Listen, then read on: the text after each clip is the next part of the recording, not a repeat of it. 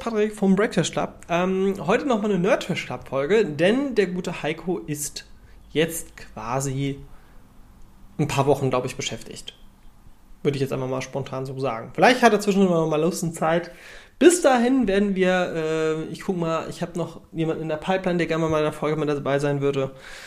Naja, auf jeden Fall, ähm, ich habe Serien geschaut, Dokus geschaut, ein Buch äh, gelesen und habe auch noch ein paar Games gespielt. Und ich möchte ganz gerne heute über meine, über genau diese im Februar reden. Ähm, teilweise möchte noch mal ein kleiner Hinweis. Ich habe teilweise die Serie noch nicht fertig geschaut, weil sie noch nicht fertig sind. Und das ist zum Beispiel auch die allererste Serie. Äh, Supernatural Staffel 15 ähm, ist für mich, also worum geht's? Und oh, 15, ich habe das noch nie gesehen. Fangt da bei der ersten Staffel an, guckt bitte bis zur dritten, um, weil die erste ist halt wirklich noch sehr ausprobiert. Also sagen wir mal so, wenn euch die erste Staffel gefällt und ihr sagt so, ja, so krass war das jetzt nicht, dann wird euch die zweite sehr gut gefallen und die dritte und vierte Staffel von Supernatural gehören für mich zu mit den besten Serienstaffeln, die ich jemals gesehen habe. Ja? Ähm, von allen Genres. Also ich, ich liebe dieses leicht cringige, aber ich mag einfach dass die Story rund um die Winchesters. Worum geht es? Zwei Brüder, die äh, quasi einen Roadtrip äh, als Jäger machen gegen in einer Gesellschaft, in der wir denken, ja, Vampire, Werwölfe, sowas gibt's halt nicht, ne? Oder Monster. Äh, anscheinend schon. Und das Krasse ist, dass sich diese Serie über die Jahre hinweg entwickelt hat. Äh, und das soll jetzt wirklich kein Major Spoiler sein, aber es bleibt nicht bei Werwölfen und Vampiren. Und Staffel 15 ist die finale Staffel für mich bisher eine 8 von 10. Ich habe unheim, äh, unheimlich gute Zeit. Äh, wird wöchentlich veröffentlicht auf äh, Sky. Wie gesagt, unbezahlte Werbung an dieser Stelle. Ähm, finde ich einfach unheimlich gelungen und ich finde auch, dass sie eine sehr, sehr schöne Art und Weise, die mit der letzten Staffel sehr viele Sachen nochmal honorieren, nochmal Charaktere holen, äh, die in der Vergangenheit äh, da waren. Ich bin einfach total im Supernatural-Hype und ich freue mich da riesig drauf. Äh, wie es ausgeht auch. Ja? Ein bisschen schade auch mit einem lächelnden, einem tränenden Auge, aber hey, so ist es halt. Die nächste Serie, die ich geschaut habe, habe ich immer sehr stiefmütterlich behandelt, weil ich fand es ein bisschen so, oh, weiß ich nicht, ob mich das interessiert. Und dann hat aber, wie gesagt, meine Freundin zu mir gemeint, so, ey, The Umbrella Academy, guck dir das mal an, ich glaube, das könnte dir gefallen. Dann haben wir die erste Folge zusammen geguckt und ich war auf einmal total hooked. Ähm, The Umbrella Academy Staffel 1 war für mich so eine 7 von 10. Die fand ich schon ziemlich geil. Äh, funktioniert auch in sich geschlossen als, ein, als einzelne Staffel sehr, sehr gut. Äh, auch mit Abschluss. Ähm, Staffel 2 war dann nochmal ein Stückchen weiter drüber, aber hat mir noch besser gefallen. Wir hatten einen komplett neuen Plot, weil äh, ein Paradoxum entstanden ist, das wiederum den, also The Umbrella Academy, ich, ich mache hier diese Review spoilerfrei, ja. Ähm, Umbrella Academy Staffel 1, sehr sehenswert für Fans von, ähm, sagen wir mal, Superhelden, Science Fiction, ich würde schon fast sagen auch so ein bisschen Kingsman, falls ihr die Filme kennt. Ist einfach eine saugeile Serie und Elliot Page spielt da unter anderem mit. Ähm, Finde ich, spielt eine ultra starke Rolle, äh, gefällt mir sehr, sehr gut. Äh, worum geht's? Ähm, in, ich weiß jetzt nicht mehr genau das Jahr, werden überall auf der Welt Kinder geboren, äh, zum genau gleichen Zeitpunkt, die anscheinend besondere Kräfte haben, ja, und deswegen auch so ein bisschen Superhelden-Genre. Äh, ist aber nicht wie Marvel oder wie jetzt DC, sondern greift so ein bisschen ein anderes Thema auf, ja, und ähm, also so ein bisschen mehr, ich würde es mal London Gentleman-Style sagen. Und ey, das ist auch total abgedreht, was da teilweise für Figuren mit dabei sind, ne? Oder was für Mutationen die haben. Und ey, einfach eine super geile Zeit gehabt. Ich freue mich riesig auf Staffel 3. Äh, Umbrella Academy Staffel 1, 7 von 10, Staffel 2, 8 von 10. Die nächste Serie, die ich geschaut habe, war ein Rewatch und das wusste ich gar nicht mehr. Äh, ist ein bisschen witzig, weil Matroschka ähm, an sich ja mit diesem äh, und täglich grüßt das Murmeltier arbeitet. Der große Unterschied ist, dass sie, äh, die Hauptcharakterin, äh, immer wieder stirbt. Und dann startet sie wieder in der Ausgangssituation der Serie. Und sie möchte halt diese vierte Wand brechen. Ähm, also diese, diese Zeitwand. Und ähm, ist eine Staffel, ist eine Miniserie, kann man super gut weggucken. An einem Nachmittag, ich glaube, vier Stunden sind es insgesamt mit allen Folgen oder fünf, weiß ich nicht genau. Ey, Matroschka hat super viel Spaß gemacht. Äh, auch beim zweiten Mal, ich wusste nicht mehr, wie es ausgeht und ich hatte beim zweiten Mal schon wieder eine gute Zeit. Woher wusste ich, dass ich schon mal geguckt habe? Ganz einfach, gegen Ende ist mir dann aufgefallen, dass ich die Situation kenne. Ich kann auch die Auflösung. Plus, dass mir Netflix sagte, ich habe schon mal alle Folgen geguckt. Matroschka ist übrigens auf Netflix verfügbar. Ähm, der Umbrella Academy übrigens auch. Das nächste ist für mich so ein bisschen Feel-Good-Ding. Das hängt, ist glaube ich auch nicht für jeden was. Ist sehr, sehr japanisch und es ist Midnight Dinner Tokyo Stories.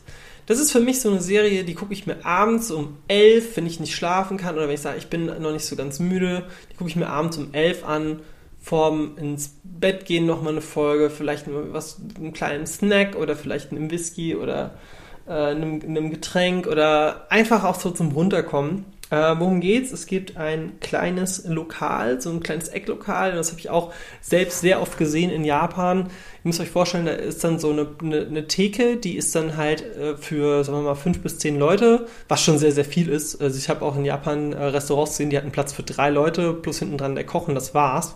Also das war kleiner als jetzt äh, irgendwie, waren vielleicht so acht Quadratmeter, neun Quadratmeter.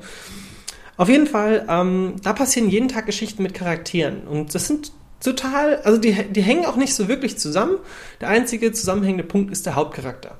Und das ist der, äh, der so ein bisschen der Erzähler ist, der so ein bisschen erzählt von den Geschichten der Leute, die bei ihm ein- und ausgehen. Und das wird sehr, ähm, ja, es, es ist jetzt auch nicht so das krasse Overhype-Ding. Ne? Das ist, wie gesagt, auch sehr, sehr japanisch, aber ich habe damit einfach eine gute Zeit. Ich mag das total gerne.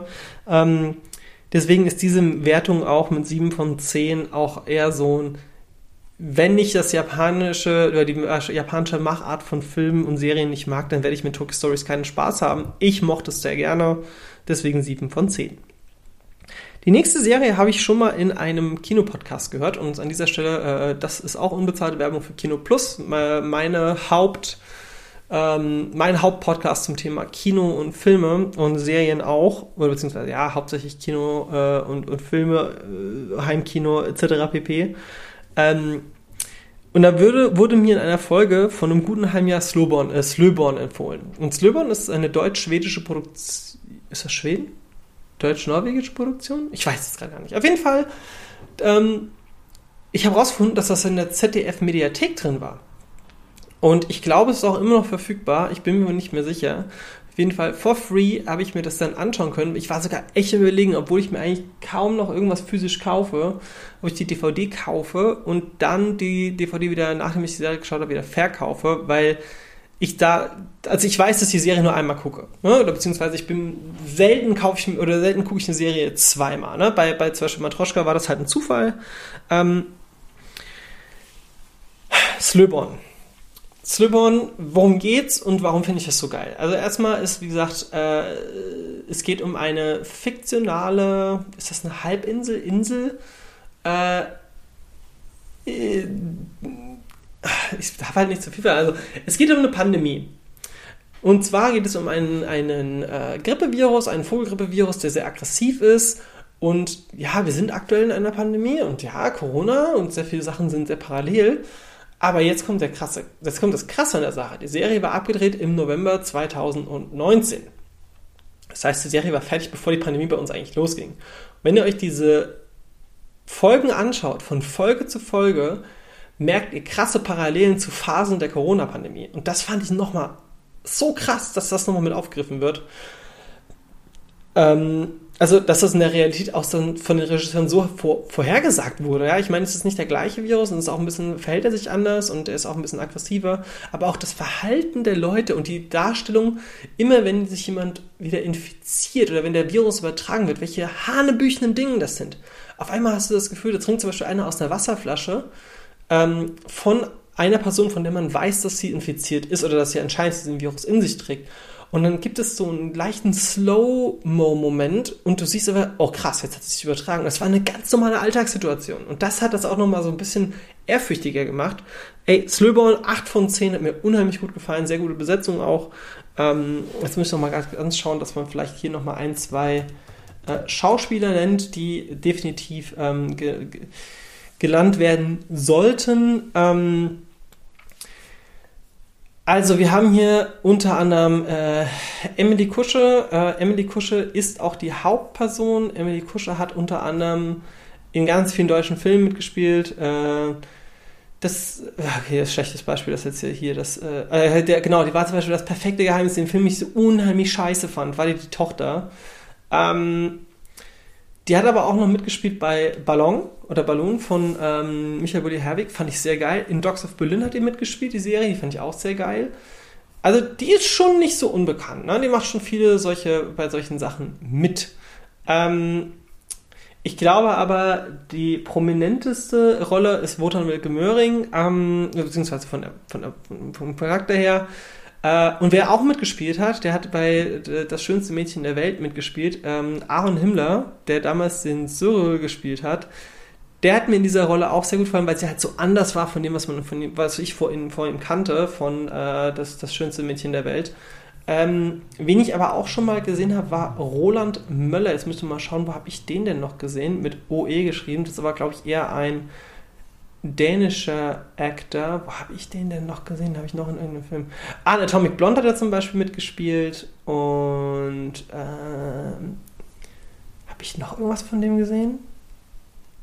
Skyscraper hat er auch mitgespielt. Da war glaube ich, einer von diesen Terroristen. Ähm, guckt euch Slöborn an, hat mir, ist, ist einfach, wenn ihr sagt, ich habe genug von der Pandemie, dann guckt es nicht.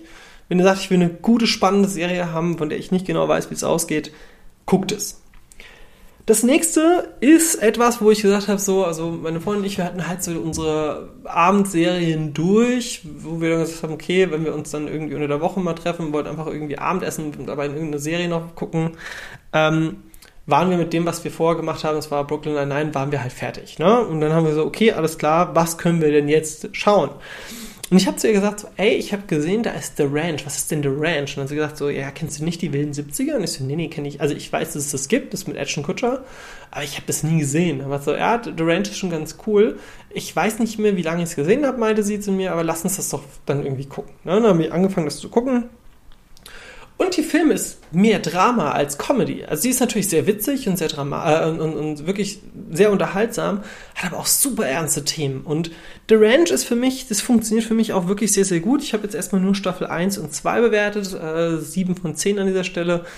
Ey, einfach eine geile Serie, ähm, für, für ein bisschen Sitcom-mäßig, aber auch mit, wie gesagt, teilweise sehr ernsten Themen. Ne? Ähm, auch nochmal krasser als zum Beispiel der Prinz von Bel Air. Da muss ich zum Beispiel bei Prinz von Bel Air muss ich dran denken, da gab es mal so eine Folge, wo irgendwie äh, Carlton fast gestorben wäre, weil äh, Will irgendwie Drogen in seinem Spinn versteckt und Carl dachte, äh, Carlton dachte, das wären irgendwie ähm, Drops oder keine Ahnung, ne? Und dann hat er irgendwie eine Überdosis genommen und dann ist er fast gestorben.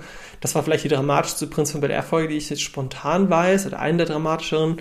Aber The Ranch hat halt immer wieder solche kleinen Plots, die halt das auch wieder aufgreifen, ne? So, die nächste Serie, die ich auf meiner Liste habe, achso ja, Strange 7 von 10. Ähm, Homeland. Homeland äh, habe ich sehr viele Jahre nicht mehr weitergeguckt. Äh, ich, war, ich war ein großer Fan der allerersten Staffel. Ich fand die ersten zwei Staffeln phänomenal. Also wirklich ultra gut.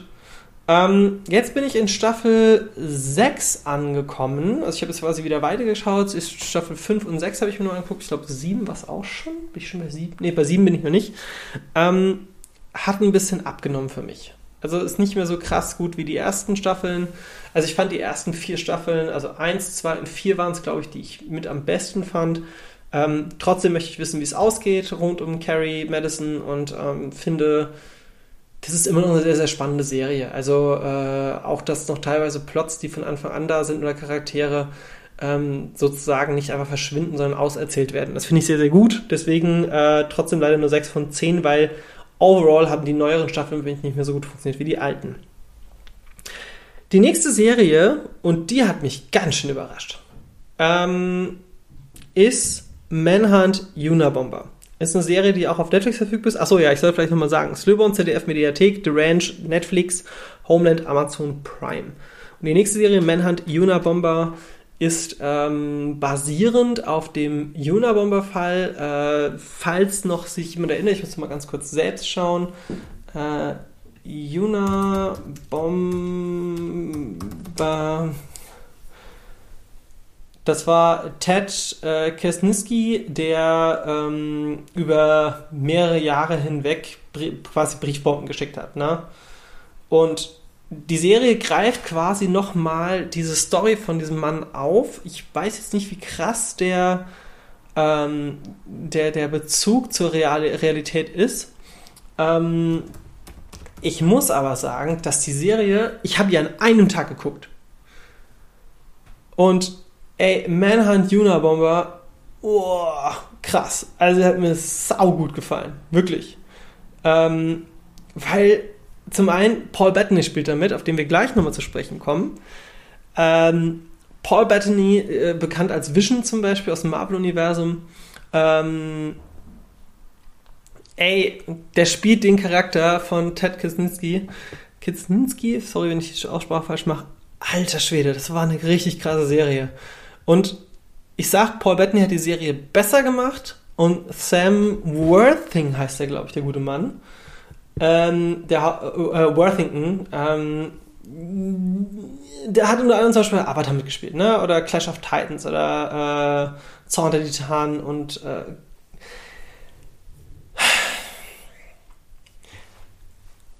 ich sage, die Leistung von ähm, Paul Bettany macht, oder dieser Charakter, den er spielt, spielt er phänomenal gut. Sam Worthington kommt mir manchmal so ein bisschen zu treudufttrottelig rüber. Ey, aber trotzdem, 7 von 10, absolut guckenswert. Geile Serie auf Netflix. Sollte man sich anschauen.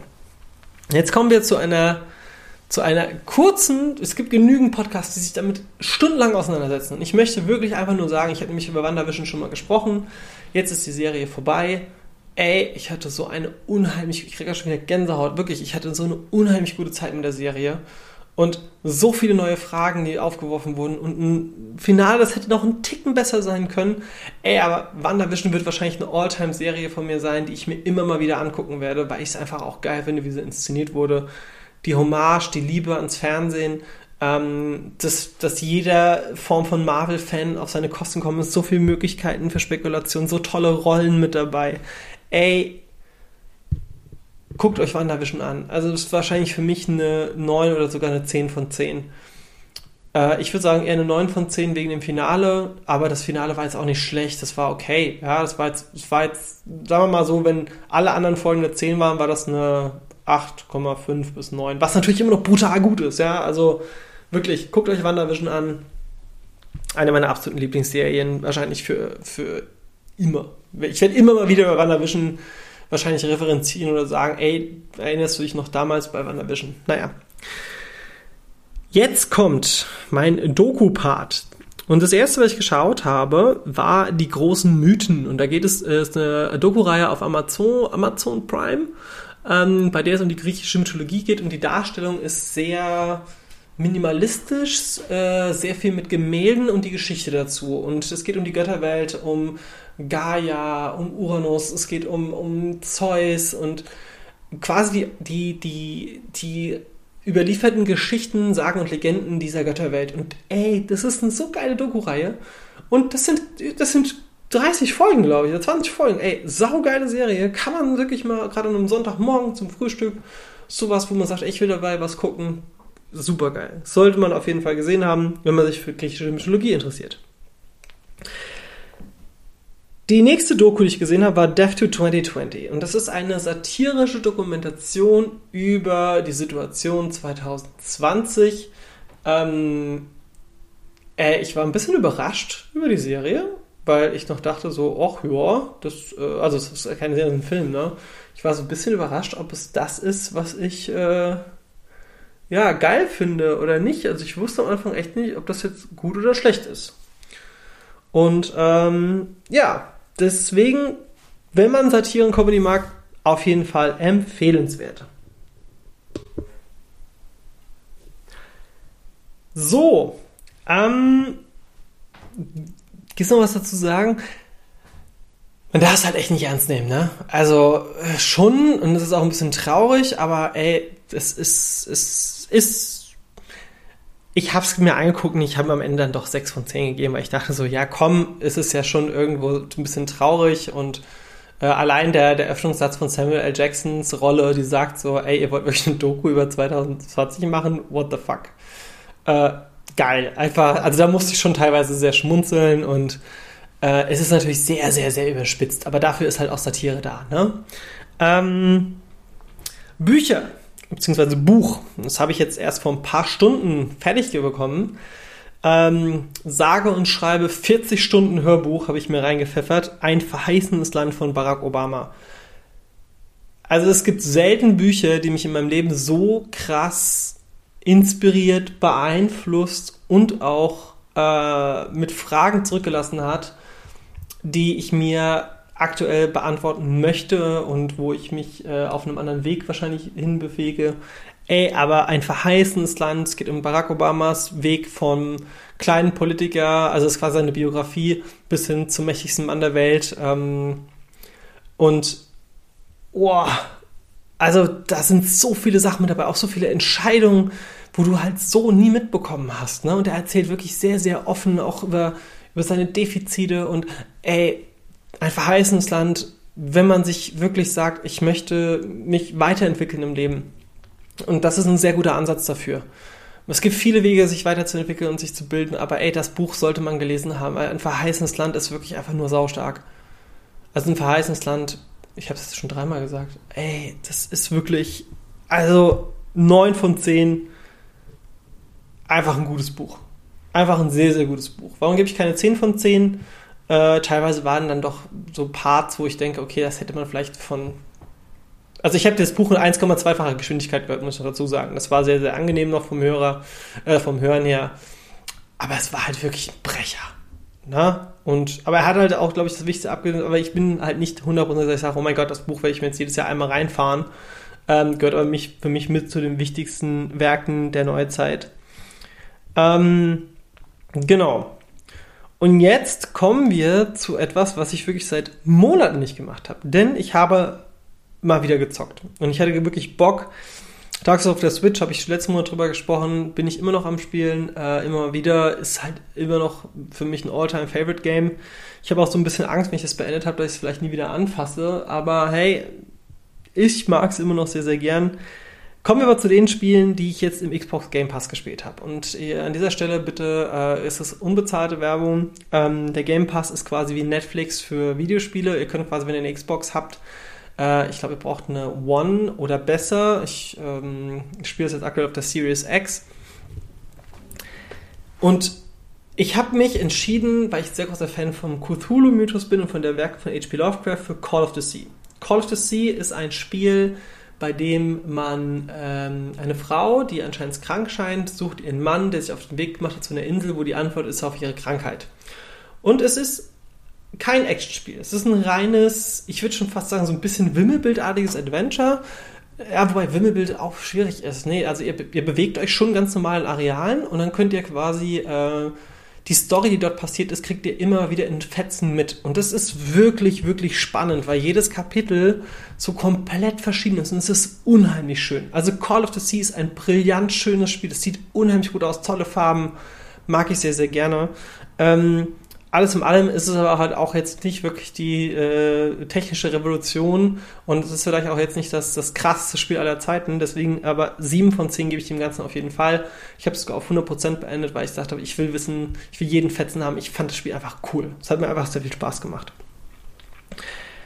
Das nächste Spiel, das habe ich sogar noch nicht durch, aber dem möchte ich direkt 8 von 10 geben. Und das ist The Messenger. The Messenger ist ein Spiel, erinnert so ein bisschen an die Ninja Gaiden-Zeit von früher, also an die klassischen Ninja Gaiden. Ähm, ist ein. Ist das ein Roguelike? Ich glaube. Ja, so ein bisschen Roguelike kann man äh, verstehen. Was ist ein Roguelike? Roguelike bedeutet, wenn ihr sterbt, sind eure Sachen weg und ihr könnt die wieder einsammeln. Ähm, oder wenn ihr dann nochmal sterbt, ist halt alles weg. Hier ist es ein bisschen anders. Ich benutze trotzdem den Begriff, Begriff Roguelike, weil ähm, wenn ihr sterbt, dann müsst ihr quasi an einen kleinen Dämon äh, sozusagen Zoll bezahlen, bis ihr, also das, was ihr einsammelt, bis ihr den be be gewissen Betrag X erreicht habt und dann dürft ihr erst wieder für euch sammeln. Ne? Und das spielt auch mit sehr viel Humor und ähm, The Messenger ist einfach eine Liebeserklärung an die, äh, an die ähm, Super Nintendo, äh, Nintendo, also NES-Zeit, ähm, klassische Arcade-Hallen ey, was soll ich sagen? The Messenger ist was, wo ich mich freue, immer wieder reinzuwerfen, immer wieder ein Level zu spielen. 8 von 10, geiles Spiel. Äh, ihr seid Ninja, ihr lauft von links nach rechts, ihr müsst eine Bedrohung, sehr viel Liebe zum Detail, sehr, sehr schön auch animiert. Ähm, ist im Game Pass mit drin, fand ich geil, deswegen habe ich es gezockt und geil. Einfach geil. So, abgesehen vom Game Pass, ich glaube, da ist es auch mit drin, aber ich habe das auf der PlayStation gespielt, äh, noch aktuell auf der PlayStation 4. Ähm, ich habe das seit Jahren auf meiner Konsole und ich dachte so, ey, ich habe gesehen hier, ähm, das geht nicht so lange und habe das quasi mit meiner Freundin zusammen durchgespielt. Also wir haben so zusammen ein bisschen gerätselt, ich habe gespielt, sie hat zugeschaut. Und What Remains of Edith Finch ist einfach ein, das ist ein Kunstwerk. Das ist Kunst in Videospielform. Und auch wenn teilweise die Geschichten etwas strange waren, was aber auch den Charakter dieses Spiels ausmacht, und da mir nicht alle künstlerischen Mittel so gut gefallen haben, wie jetzt, äh, also wie gesagt, es, das ist einfach ein super solides, gutes Spiel und da das halt wirklich, ich glaube, zwei Stunden geht, sollte jeder mal gespielt haben. Ist einfach ein, ein cooles Spiel. Also Kunst in Videospielform. Das nächste haben wir noch nicht durch, aber ist ein Spiel, das wir dann auch gemeinsam angefangen haben, weil ähm, wir beide auch so ein bisschen Adventure-Fans sind und es geht um Broken Age. Broken Age ist ein Spiel von Double Fine, Tim Schafer, äh, sind Namen, also wenn ich jetzt zurückgehe, erinnert euch einfach an Day of the Tentacle, an die Zeit von Monkey Island, an die Zeit von so vielen anderen Spielen und ich habe einfach gemerkt, ich bin ein Fan von Adventure. Und Broken Age war das große Kickstarter-Ding. Das hat damals Tim Shepard mit Double Fine einen Kickstarter gestartet und gesagt so, ey, wir wollen die guten alten Zeiten der Point-and-Click-Adventure wieder aufleben lassen. Ähm, super erfolgreich. Jetzt müssen wir mal ganz kurz gucken, wie viel hat denn eigentlich Broken Age Kickstarter eingespielt damals? Ähm, Gab es auch eine große Kontroverse nochmal drum? Äh, das waren, oh Gott, wie viel haben die denn gemacht? System, DIY Backers, das waren einfach Campaign, hier müsste stehen. Das Ding hat 3,3 Millionen eingespielt. Der Zielbetrag waren 400.000. Da seht ihr mal, wie krass die Leute das damals fanden. Und ähm, ja, es gab anscheinend auch nochmal eine Kontroverse in das Spiel, aber also da will ich auch gar nicht jetzt drauf eingehen, weil ich habe eine gute Zeit mit dem Spiel. Ich habe das damals gekauft für, ich glaube, 20 Euro. Ich glaube, inzwischen kostet es weniger ähm, digital. Äh, ihr merkt auch, ich bin gerade dabei, so ein paar alte Sachen noch abzuhaken, weil The Remains of Edith Finch habe ich mir auch vor Jahren, war das mal, glaube ich, in PlayStation Plus mit drin gewesen, kostenlos. Ich glaube, im Game Pass, wie gesagt, ist es auch drin. Äh, guckt mal rein. Und Broken Age auch 7 von 10 ist ein sehr, sehr schönes, äh, cartoonartiges Adventure von zwei Welten, wo man am Anfang noch gar nicht so weiß, warum gehören die dann zusammen. Und das funktioniert ziemlich gut. Und ich war wirklich überrascht teilweise. Rätsel waren sehr knackig. Also äh, teilweise gab es Sachen, wo ich dachte so, ey, da kommt doch kein Mensch drauf, ne? Aber da merkt man wieder, die Spiele von früher etwas schwerer als heutzutage. Also die, natürlich gibt es auch Spiele, die heute noch schwer sind, aber hey, Point-and-Click-Adventure ja, und ich muss auch sagen, es hat sehr gut mit dem Controller funktioniert. Ähm, das war so ein bisschen meine größte Angst, weil ich finde zum Beispiel, dass Spiele wie Day of the Tentacle auf Konsole gar nicht gehen. Ähm, oder, ja, schwierig halt einfach. Okay, das war meine Liste vom Februar. Und äh, ich sage vielen lieben Dank ähm, fürs Hören. Lasst doch ein Abo da, klickt uns doch vielleicht auch nochmal auf äh, iTunes, wenn ihr das über Apple hört und gebt uns mal eine 5-Sterne-Bewertung, dann werden wir höher gerankt und ja, mein Name ist Patrick vom Break Trash Club. Vielen, vielen lieben Dank fürs Zuhören. Äh, dieses war eine weitere Folge unseres Spin-off-Formats vom Nerd Trash Club. Bis zum nächsten Mal. Tschüss.